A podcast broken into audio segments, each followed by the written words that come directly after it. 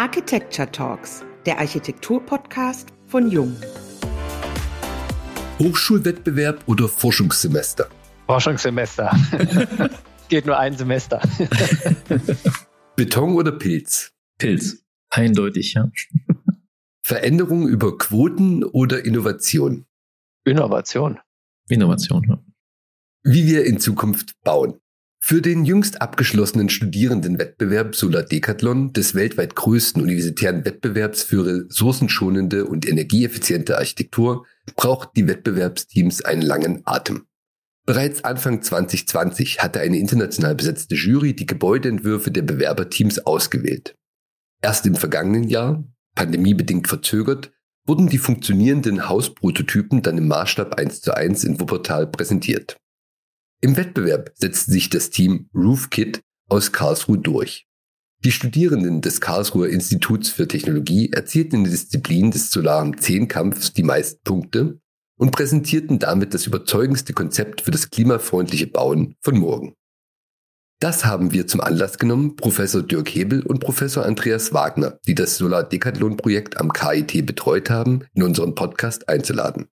Wir, das sind heute Uwe Bresan und Eva Herrmann, wollen mit unseren Gästen unter anderem darüber sprechen, wie man so lange Zeit die Motivation der Studierenden hochhält, aber auch, wie wir generell anders denken, planen, produzieren, bauen, Energie erzeugen und nutzen müssen.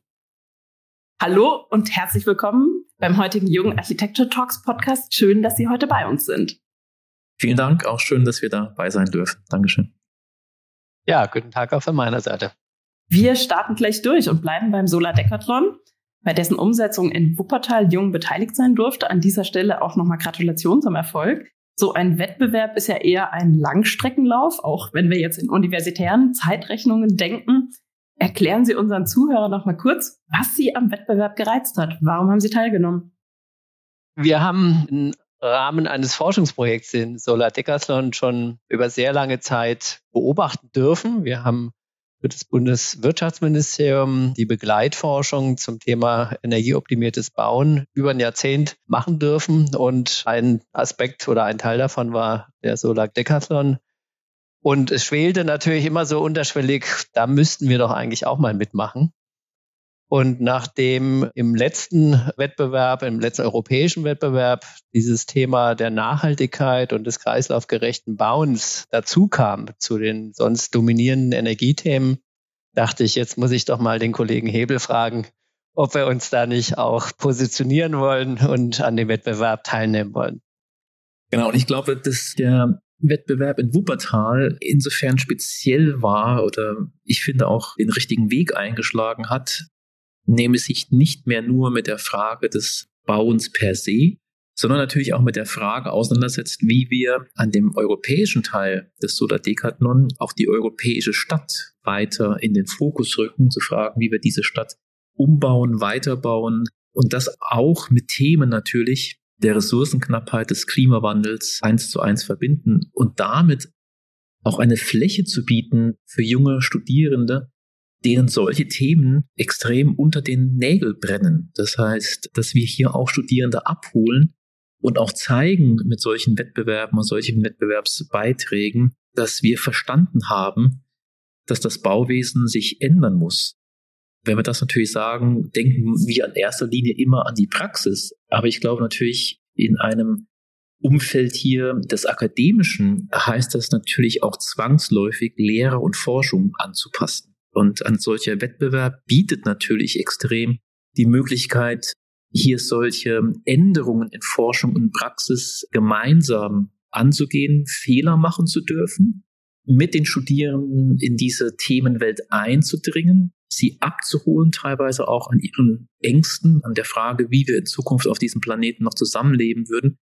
Und ich spreche hier nicht nur von technischen Fragestellungen, sondern vor allem auch über soziale Fragestellungen, die Frage, wie wir mit einer älteren oder alternden Gesellschaft in Zukunft Wohnkonzepte entwickeln möchten, wie wir in Zukunft Mobilität denken, wie wir in Zukunft die Frage angehen einer Urbanisierung, einer Landflucht. All das sind ja Themen, die in diesem Wettbewerb behandelt und mitgespielt wurden. Und natürlich steht zum Schluss das gebaute 1 zu 1 Objekt ein wenig im Zentrum des Wettbewerbs, weil es dann in Wuppertal ausgestellt wurde und begutachtet wurde. Aber wir dürfen nicht die Zeit vergessen des Gesamtentwurfs. Das heißt, diese Fragestellung des Urbanen, des Sozialen, des Gesellschaftlichen, die all diesen Themen vorangestellt waren, bis man dann letztendlich einen architektonischen Prototyp gebaut hat, der viele von diesen Themen abgedeckt hat. Aber ich glaube, dieser erste Teil ist genauso wichtig wie hinterher die technisch-konstruktive Umsetzung. Darf ich da noch was ergänzen? Ich glaube, das ist ganz wichtig, dass dieser Wettbewerb das erste Mal so deutlich den Kontext in den Mittelpunkt gestellt hat. Davor war es, ohne das jetzt schlecht machen zu wollen, aber es war so ein bisschen die Olympiade der, der Technologien, der Innovationen. Die standen im Vordergrund. Und wenn man rückblickend schaut, insbesondere die deutschen Beiträge, wo stehen denn die Häuser, die zum Beispiel 2010 in Madrid ausgestellt waren? Da gibt es nur noch ganz, ganz wenige, die überhaupt existieren. Und dieses Denken im Kontext und Energie und auch jetzt eben kreislaufgerechtes Bauen so als Teil der gesamten Architektur des Entwurfs zu begreifen. Ich glaube, das ist ein wesentlicher Schritt vorwärts und der sollte meiner Meinung nach auch weiterentwickelt werden in den zukünftigen Wettbewerben. Herr Hebel, Sie haben gerade schon das Thema angeschnitten der Umgang mit der neuen Generation. Es geht in dem Projekt jetzt auch gezielt darum, eine Kultur des Entwerfens, Planen und Bauens zu propagieren, in der junge Menschen als sozial und moralisch engagierte Entwerfer die Gesellschaft verändern. So steht es zumindest im Begleittext. Das ist so ziemlich das Gegenteil von dem, was Generationen von Architekten, mich und Eva Hermann eingeschlossen, im Curriculum begleitet haben. Was machen Sie heute anders mit ihren Studierenden? Ja, ich glaube gar nicht, dass wir so wahnsinnig viel anders machen. Ich gehöre auch noch zu einer Generation, die anders ausgebildet wurde. Ich glaube aber einfach, dass die gesellschaftliche Fragestellung mittlerweile so dominant sind und die Beschäftigung der Studierenden auch merken, dass das, was sie hier in ihrer Ausbildung erlernen und praktizieren möchten, eben auch relevant sein soll für die Gesellschaft, dass auf einmal gewisse Themenstellungen schon von vornherein diesen Studierenden sehr nah am Herz liegen. Also ein kleines Beispiel. Wir haben nach wie vor, was ich auch sehr gut finde, die Möglichkeit bei uns das Master-Abschlussarbeiten von den Studierenden, die Themenwahl bei den Studierenden liegen. Das heißt, die Themen können selbst gesetzt und selbst gewählt werden und daraus dann ein architektonisches Projekt in Begleitung mit Erst- und Zweitprüferinnen abgeschlossen werden.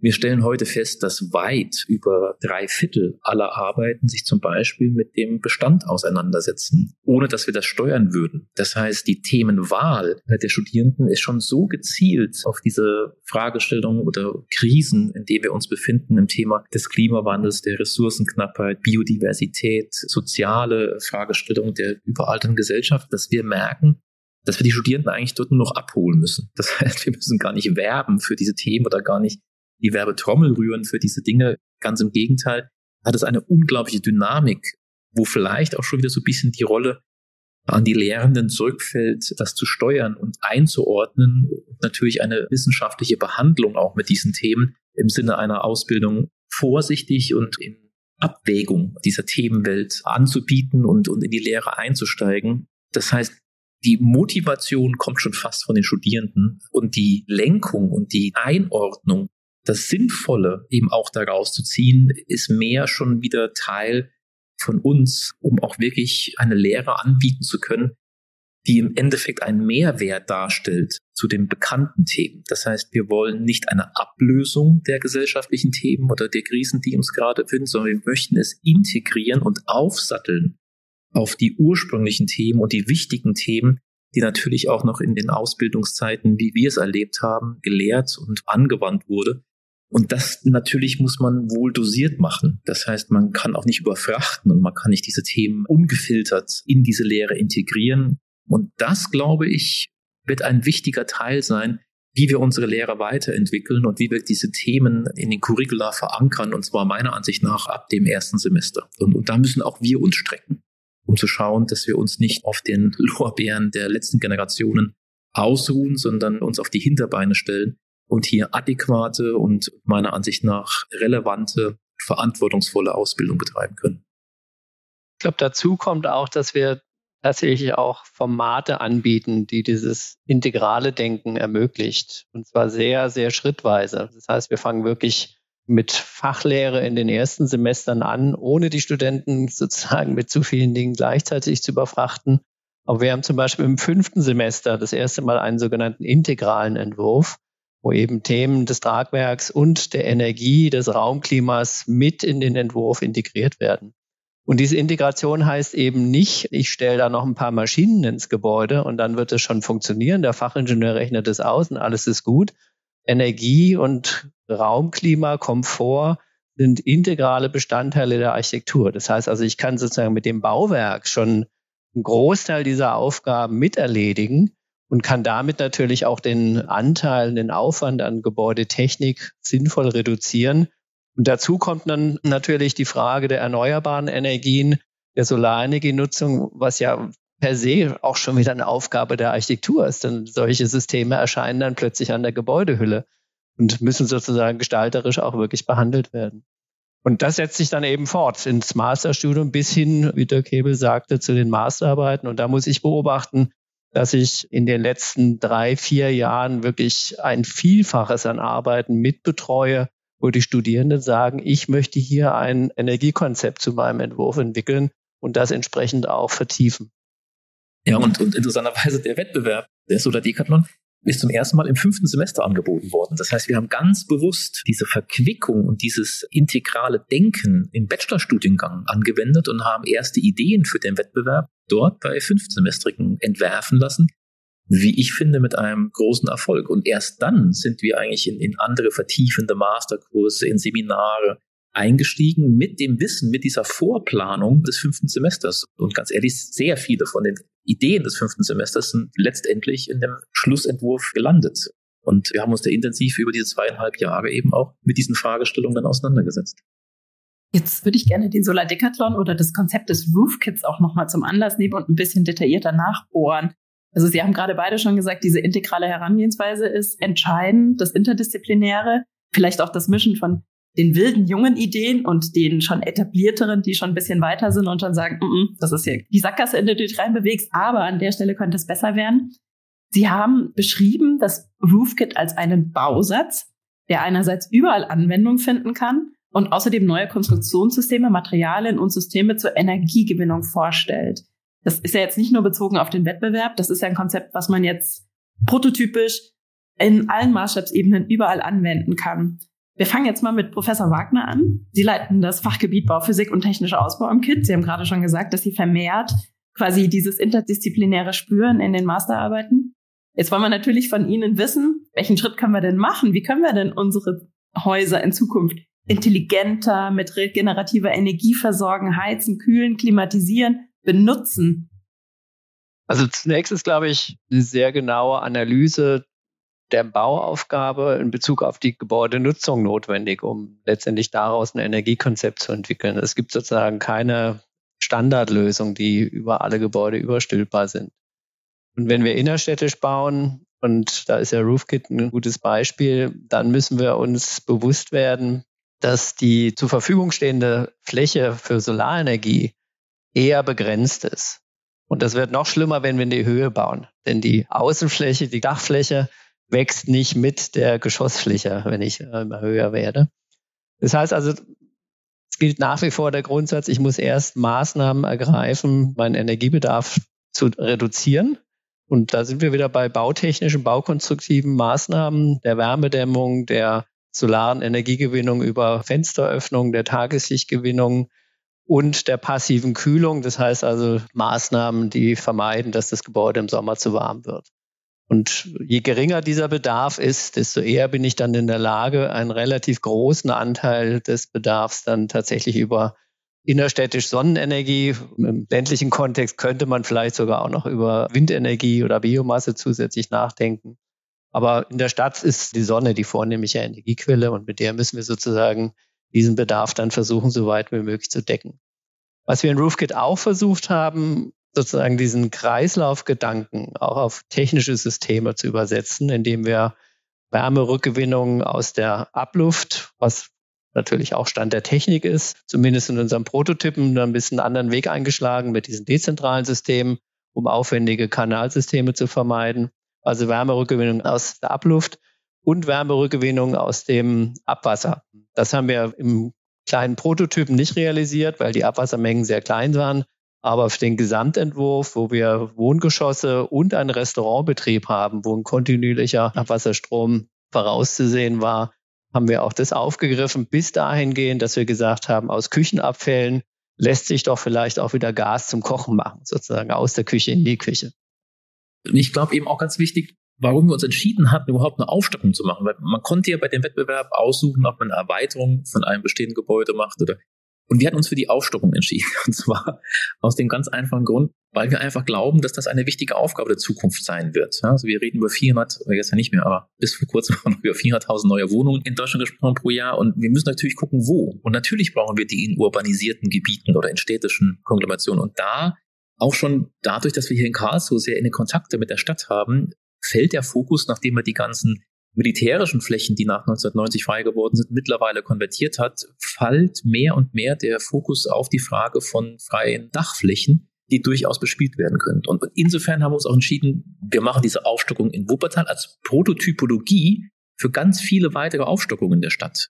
Und deswegen auch die Wahl, dass wir uns entschieden haben, einen Leichtbau zu machen, das heißt einen Holzbau und die Wahl von vornherein, wir machen einen Modulbau weil wir uns im Klaren waren, dass wenn ich eine innerstädtische Baustelle habe, ich die nicht im Endeffekt über Jahre oder zumindest ein Jahr haben möchte, sondern vielleicht in ja, einer Frage von Tagen hier einen neuen Wohnraum schaffen kann, ohne eine große Belästigung fürs Quartier einzufügen. Und, was Andreas Wagner eben gesagt hat, für die Energie, genau das Gleiche gilt auch für die sozialen Fragestellungen, dass man Räume schafft, die dem ganzen Quartier dienen. Eben ist das Wort Restaurant gefallen. Wir hatten einen kleinen Saal eingeführt, in dem das Quartier Feste feiern kann, in dem er Versammlungen abhalten kann.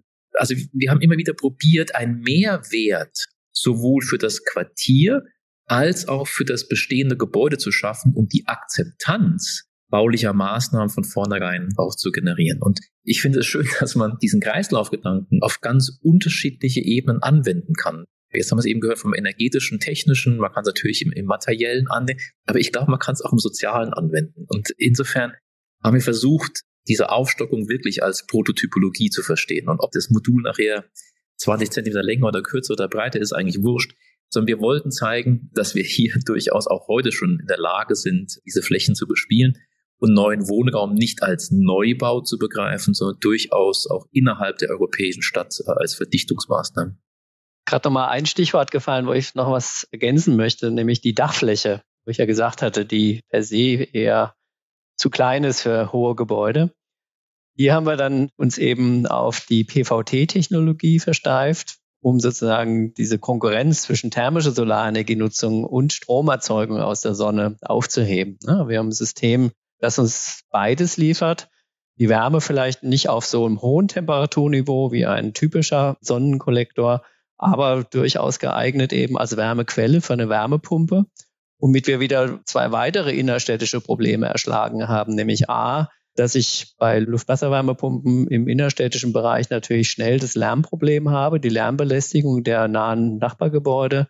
Und B, wenn ich eine Erdreichwärmepumpe andenke, ich oft gar keinen Platz und keine Genehmigung kriege, innerstädtisch irgendwie Sonden abzuteufen. Jetzt habe ich doch noch eine Frage, die genau gut dazu passt. Sie denken nicht in Sektoren und nur meins, sondern total übergreifend und auch technologieoffen. Also es wird oft anders propagiert und wenn man sich unsere Ministerien anguckt, sind die auch abgeschottete Bereiche. Auch da muss ja ein Umdenken stattfinden, oder? Wir müssen die bestmöglichen Dinge miteinander kombinieren, die genau für diesen einen Ort richtig sind, oder? Na klar, absolut. Genau. Ich hatte ja am Anfang gesagt, also wir müssen zunächst uns sehr genau anschauen, wie ist die Gebäudenutzung und wofür brauche ich die Energie in dem Bereich. Und was wir bei RoofKit natürlich auch noch weiter gedacht haben, dass wir sozusagen die Systemgrenze nicht am Gebäude gezogen haben, sondern natürlich die Mobilität mit dazu genommen haben. Die Mobilität, die zukünftig auch über solaren Strom verstärkt versorgt werden muss, und zum anderen aber auch die große Möglichkeit bietet über eine Batterie, die diese Fahrzeuge haben, egal ob es jetzt ein Fahrrad ist, wie wir dann in Wuppertal bei unserem Prototypen oder das Auto. Die Batterie dient als Speicher letztendlich auch von überschüssiger Energie, die wir über unsere Solaranlagen reinholen und auf der anderen Seite aber auch als Energiequelle für Zeiten, wo wir eben keinen solaren Strom vom Dach zur Verfügung haben. Das heißt also, diese Aufweichung von Systemgrenzen ist, glaube ich, sehr wichtig, um letztendlich das Gesamtenergiesystem verbunden natürlich auch mit zunehmender Intelligenz und Digitalisierung, wie wir das ausnutzen können. Ja, und da kann natürlich die Universität ihre unglaublichen Stärken ausspielen. Ja? Also die Fakultät für Architektur hier am KIT hat natürlich all diese Fachdisziplinen, hat all diese Menschen, die man braucht, um die Systemgrenzen aufzuweichen. Und ich glaube, das ist wichtig, ja, dass wir Lehre in Zukunft als dieses, wir haben es als integrativ oder integral bezeichnet, dass wir es als Möglichkeitsplattform verstehen und die Information, die man braucht, von verschiedenen Personen, von verschiedenen Fachdisziplinen eben heranziehen kann. Und das ist wichtig. Also Ausbildung muss diverser werden, muss breiter werden, damit wir diese Aufgaben, die uns hier bevorstehen, auch meistern zu können. Und die Fakultät darf da gar keine Grenze sein, sondern gerade die Universität bietet ja mit ihrer Vielfalt an Disziplinen die Möglichkeit, da viel weiter auszuholen. Roofkit steht ja jetzt in Karlsruhe. Wir haben eine Geothermieanlage ergänzt. Das heißt, also, da waren wir in Kontakt mit unseren Geologen. Was können wir hier sinnvoll sozusagen als Speichermasse aktivieren? Und wir bereiten gerade einen Forschungsantrag vor, um auch nochmal diese Netzinteraktion, diese sogenannte Netzdienlichkeit oder Freundlichkeit, das heißt also, ich belaste das Netz nicht zu stark mit Erneuerbaren, wenn das auch alle anderen Gebäude machen, beziehungsweise andersrum, ich probiere eben so wenig wie möglich Strom aus dem Netz zu holen, wenn ich Eigenbedarf habe und den nicht vom Dach decken kann. All das muss ja auch weiter erforscht werden und optimiert werden. Und auch hier haben wir am KIT natürlich mit diesem Energy Lab 2.0 große Möglichkeiten, solche Strategien zu testen. Ein Themenblock, den wir in diesem Zusammenhang vielleicht auch noch behandeln müssen, ist die Materialität. Architektur ist das Gebaute und braucht natürlich die Baumaterialien. Von Ihnen, Herrn Hebel, haben wir diesen schönen Satz gefunden, die Architektur der Zukunft unterscheidet nicht mehr zwischen Rohstoff und Müll. Wir wissen, dass wir anders wirtschaften müssen, mehr in Kreislaufen denken müssen. Aber die Diskrepanz zwischen Anspruch und Realität ist aktuell noch riesig. Warum tun wir uns so schwer mit dieser Kreislauffähigkeit unserer Bauprodukte? Also ich glaube, da gibt es mehrere Gründe. Ein ganz, ganz wichtiger Grund ist natürlich das Regelwerk, in dem wir uns in der Architektur bewegen. Jetzt haben wir gerade gehört, Bayern hat jetzt hoffentlich, Gott sei Dank, die sogenannte Gebäudeklasse E akzeptiert. Das heißt, dass wir uns hier ein Stück weit in Übereinkunft zwischen Architekten oder Architektinnen und Bauherrschaft einigen können, so ein paar von diesen DIN-Normen auszuklammern. Und auf der anderen Seite haben wir aber auch ein Akzeptanzproblem innerhalb einer Gesellschaft. Und da gibt es ja schon ein Beispiel davon von einer holländischen Firma, die aus Bauschutt neue Bausteine, Backsteine hergestellt hat. Und am Anfang hießen die Waste Brick, also Müllsteine. Die haben keinen einzigen verkauft, weil natürlich psychologisch gesehen, wer möchte in einem Müllsteinhaus wohnen? Und er sich Psychologen herbeigeführt hat und hat dann angefangen, diese Steine nach Farben zu sortieren, Beimischungen zu geben. Und dann hatten die auf einmal so tolle Namen wie Aubergine und Salami und Orange. Und auf einmal hat das Produkt einen Mehrwert erhalten. Eben nicht mehr über den Begriff Müll, sondern über die Wertigkeit im Sinne einer Neuinterpretation dieses Materials. Und die Firma Stone Cycling ist heute extrem erfolgreich.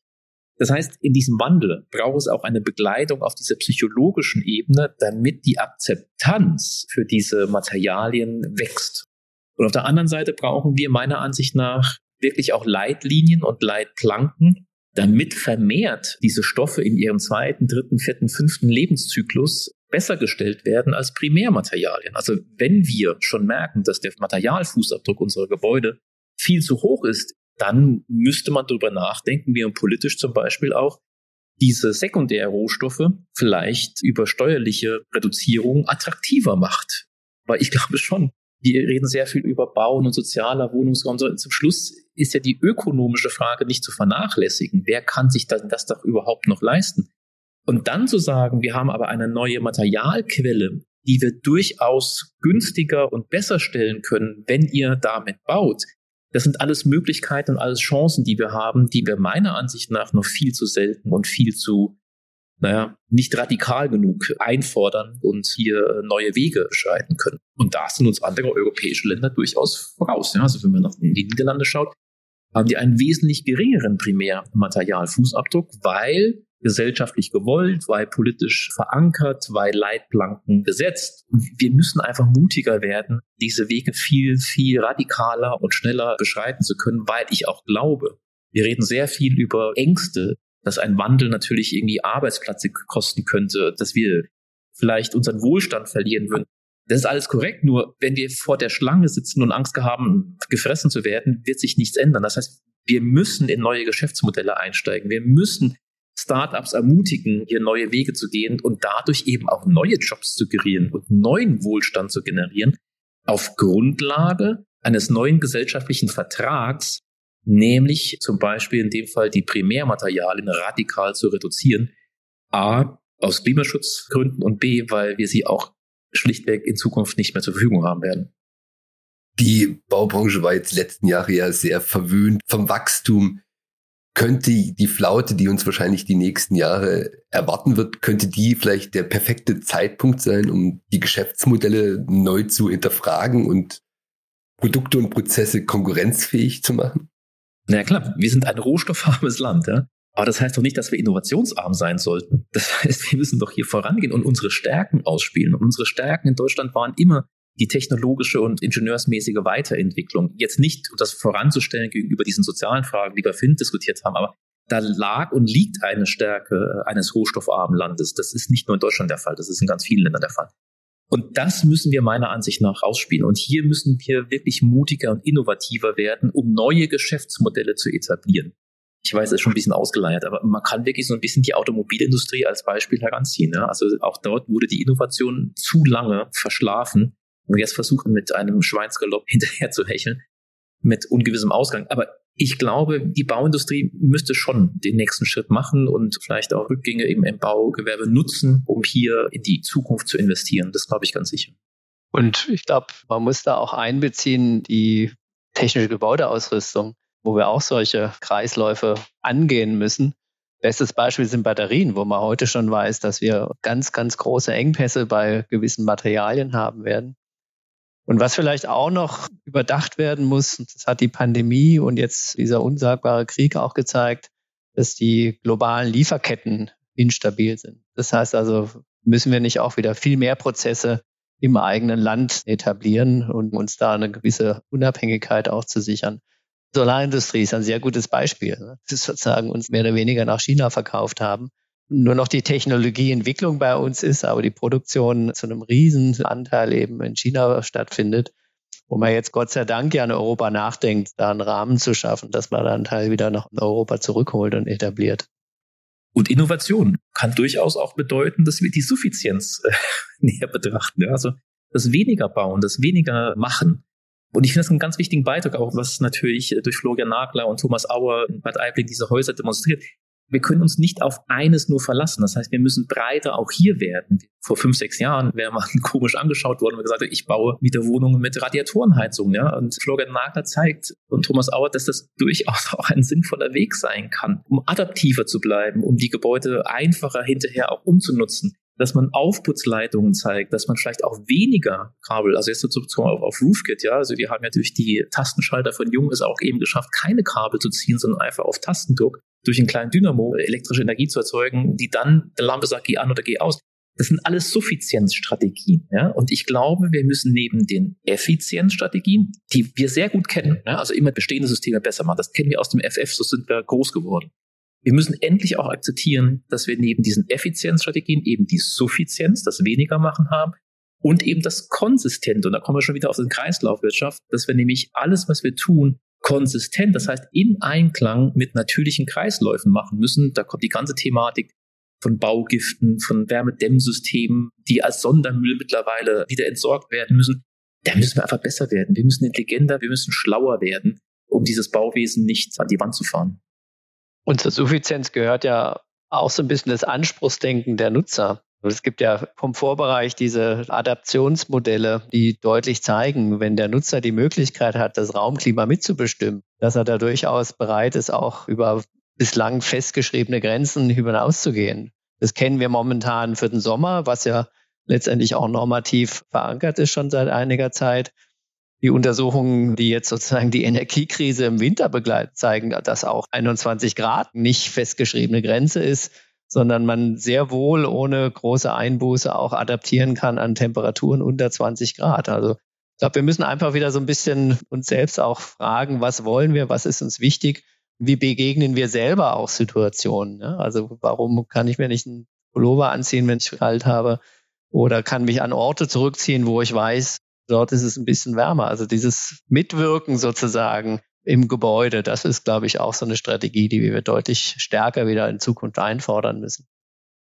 Aber das ist auch ein Paradoxon, was Sie hier gerade aufmachen, weil Sie haben es gerade gesagt, Normen, Standards müssen hinterfragt werden. Auf der anderen Seite rufen die Leute nach Quoten, nach Recyclingquoten, nach Förderinstrumenten, nach allem Möglichen. Aber eigentlich ist es ja die Belohnung des Minimalaufwands und wir wissen es doch eigentlich schon längst besser. Wie kommen wir denn da raus aus dieser Spirale? Oder kommen wir überhaupt raus?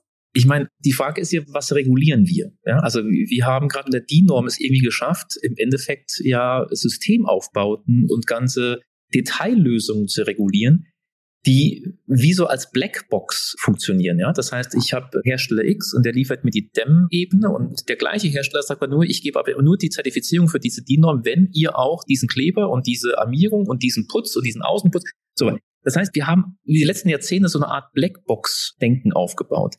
Die richtige Frage wäre doch, wir müssten regulieren, im Endeffekt, wie viel Energie diese Wand speichert oder nicht speichert, beziehungsweise durchlässt oder nicht durchlässt. Das sind die richtigen regulatorischen Fragen und nicht irgendwie, wie der Wandaufbau per se im Materialien zu regeln ist. Und ich glaube, da sind wir einen Schritt zu weit gerannt. Und ich glaube, wir müssen eben, und deswegen finde ich die Initiative da aus Bayer gar nicht schlecht, wir müssen uns das wieder kritisch hinterfragen. Was wollen wir eigentlich regulieren? Im Endeffekt müssten wir den Schutz von Leib und Leben regulieren. Das ist die Basis, ja. Und dazu gehört der Brandschutz und der Schallschutz und der statische Schutz natürlich und so. Die sind relativ einfach und relativ klar, meiner Ansicht nach, aufzugeben. Aber wir sollten aufhören, im Bauwesen komplette Aufbauten zu normieren und die nur zuzulassen, wenn sie dem sogenannten technischen Standard entsprechen. Und deswegen, ich glaube, es braucht einen radikalen Wandel, der jetzt mit dieser Gebäudeklasse E versucht wird, nämlich nicht an dem bestehenden System herumzudoktern, sondern sagen, lasst uns mal wieder auf die Basis zurückkommen und von der Basis neu aufbauen, was macht Sinn und was macht wieder nicht Sinn. Und da können meiner Ansicht nach durchaus Vorgaben, die jetzt in dem Fall von der EU kommen, nämlich wie viel wir ab dem Jahr 2030 in Gebäuden an biologischen und an sekundären Rohstoffen einsetzen sollen, könnten ja dort sinnvoll sein. Die EU schreibt ja nicht vor, wie wir diese sekundären Materialien herstellen oder welche das sein müssen, sondern man versucht hier Anreize und in dem Fall auch Leitplanken zu setzen, wie wir einen Wandel hinbekommen. Und da bin ich schon dabei.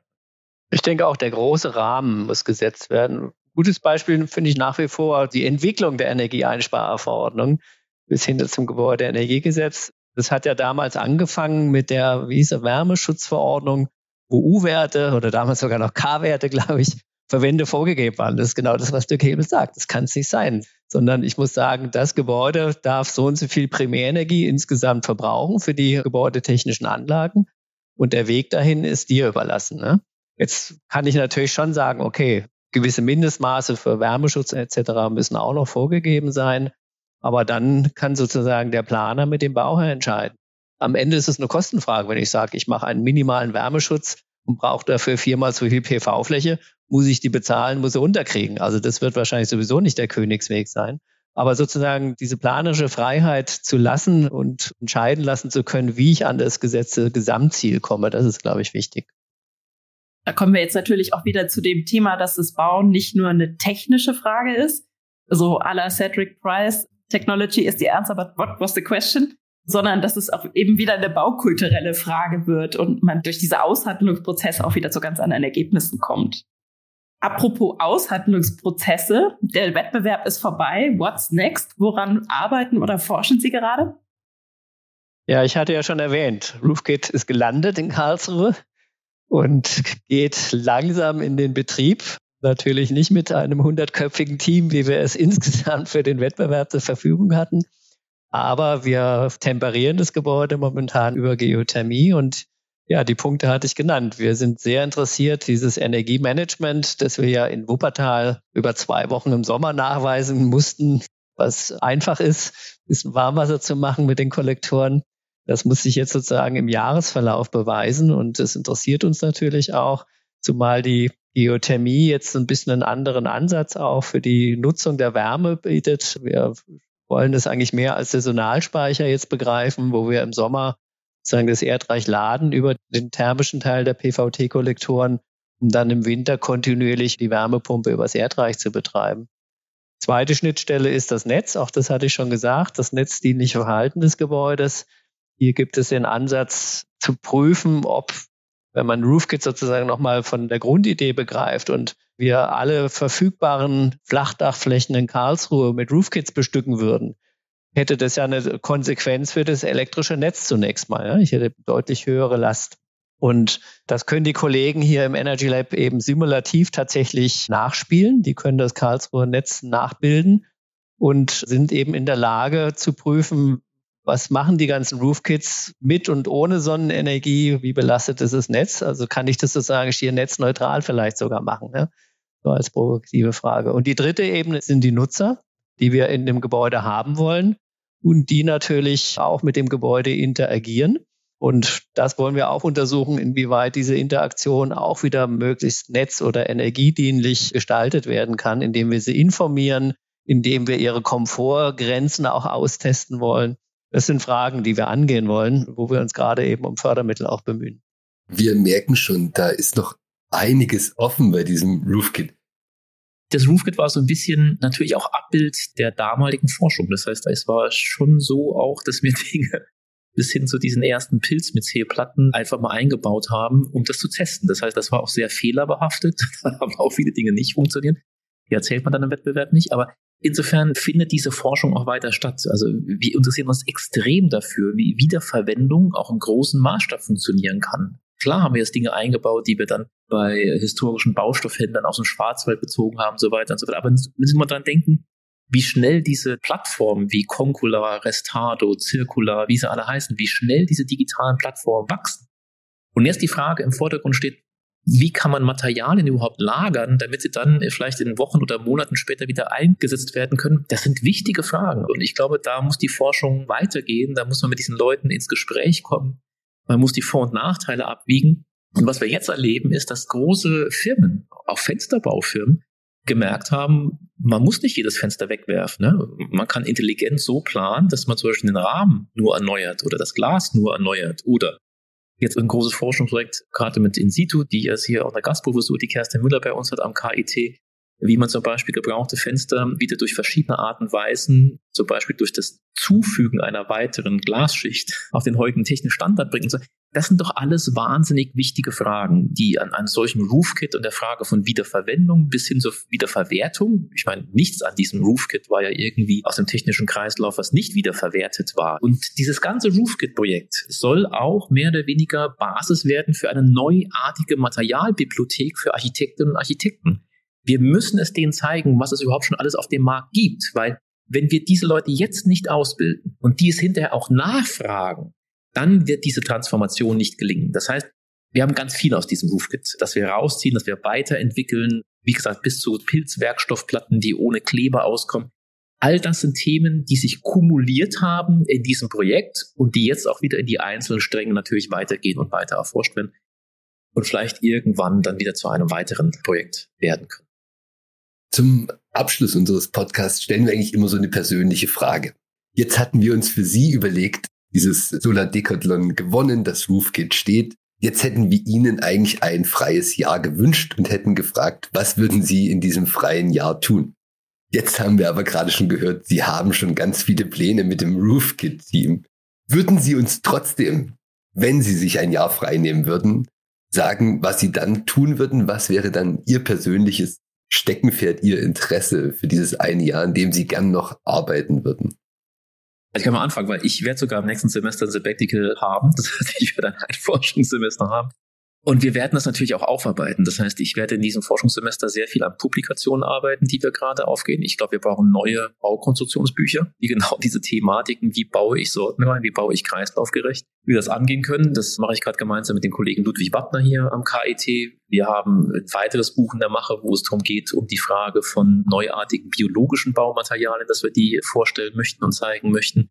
Und ich werde auch die Zeit nutzen, um noch so ein bisschen an die Wurzeln zurückzukehren, wo eigentlich die Thematik bei mir persönlich so ein bisschen herkommt. Ich war lange in Äthiopien und habe eigentlich dort eine Gesellschaft kennengelernt, die ohne Müll klarkommt. Das heißt, ich habe dort am meisten gelernt und ich werde auch dann nochmal zurückkehren und hier versuchen auch nochmal Kooperation zwischen der Addis Ababa Universität und unserem KIT knüpfen zu möchten. Weil ich glaube, wir können voneinander extrem viel lernen ich habe das gerade im letzten Jahr wieder gemerkt, dass diese Zeit mich dort extrem geprägt hat. und dass diese Menschen schon viel, viel weiter sind im Kreislauf gedacht, als wir es jemals waren. Und das möchte ich gerne nochmal ausgraben und so ein bisschen fördern und nochmal etablieren, dass diese Verbindung auch nicht verloren geht. Herr Wagner, ein freies Jahr. Ein Projekt, was ich eigentlich schon im letzten Forschungssemester angehen wollte, wozu ich nicht gekommen bin, würde gerne an einem Planungsleitfaden arbeiten im Sinne dieses integralen Entwerfens, um Studierenden Informationen, grobe Kalkulations-, Dimensionierungshilfen zu geben, um eben die technischen Gewerke ganz allgemein, dazu gehört auch die Entwässerungsleitung oder die Lüftungsleitung, um Studierenden besser zu ermöglichen, schnell zu Entscheidungen im Entwerfen zu kommen. Das heißt also nicht extra Bücher aufschlagen und suchen müssen, wo finde ich das, sondern schlagwortartig, wahrscheinlich so als Internetplattform, solches Wissen sinnvoll darzustellen und schnell anwendbar zu machen. Das ist das eine. Und von der Forschungsseite her würde ich gerne weiterarbeiten an diesen Fragen des thermischen Komforts. Wir haben ja hier so einen eigenen Raumklimateststand, wo wir kontinuierlich Experimente machen mit Probanden. Und wir wollen einfach dieses adaptive Komfortmodell besser verstehen, was ja momentan ein sehr, sehr einfaches Korrelationsmodell zwischen zwei Temperaturen ist. Aber was sind sozusagen die Trigger für die Nutzer, gewisse Entscheidungen bei gewissen Klimarandbedingungen zu treffen, um das dann auch in ein Modell zu übertragen, mit dem man dann Simulationsprogramme verbessern kann? Ja, und vielleicht nur als Abschluss. Wir arbeiten auch gemeinsam gerade an einer Publikation, die hoffentlich noch dieses Jahr erscheinen wird.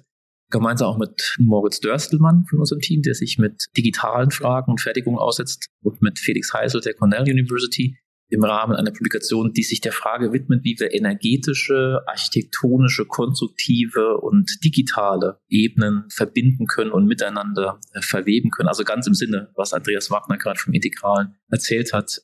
Das heißt, wir versuchen natürlich das Wissen auch weiter zu publizieren und nach außen zu bringen, damit es nicht hier im Elfenbeinturm gehalten wird, sondern ruhig auch den Weg nach draußen findet. Vielen herzlichen Dank für Ihre Zeit und die inspirierenden Worte. Bis zur nächsten Folge der Jungen Architektur Talks, dem Architektur-Podcast von Jung.